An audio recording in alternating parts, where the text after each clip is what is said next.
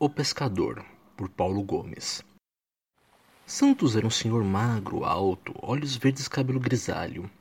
Todos os dias ele ia até as pedras da praia para pescar e sempre levava seu balde cheio de iscas e uma caixa de isopor para guardar os peixes que conseguia pegar. Um belo dia, Juca, um menino moreno de olhos castanhos, cabelos negros, mas principalmente um garoto que adorava travessuras, e nesse dia escolheu pregar uma peça no velho senhor Santos. A brincadeira consistia em roubar a isca e os peixes do velho e o deixar furioso. Então Juca se esgueirou entre as pedras, enquanto o velho estava distraído olhando a vara de pesca.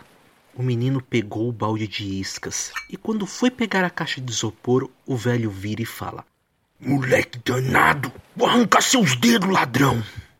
Então Juca corre e o velho senhor Santos foi atrás, vagarosamente devido à idade já avançada.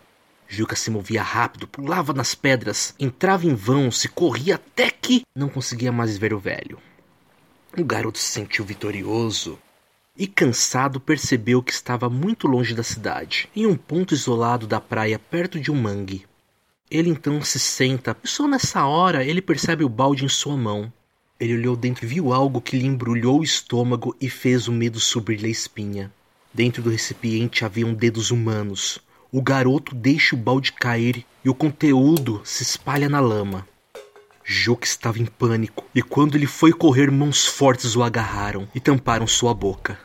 A pessoa se aproximou do ouvido de Juca e falou: Que bom que te encontrei, garoto. Já estava ficando sem iscas.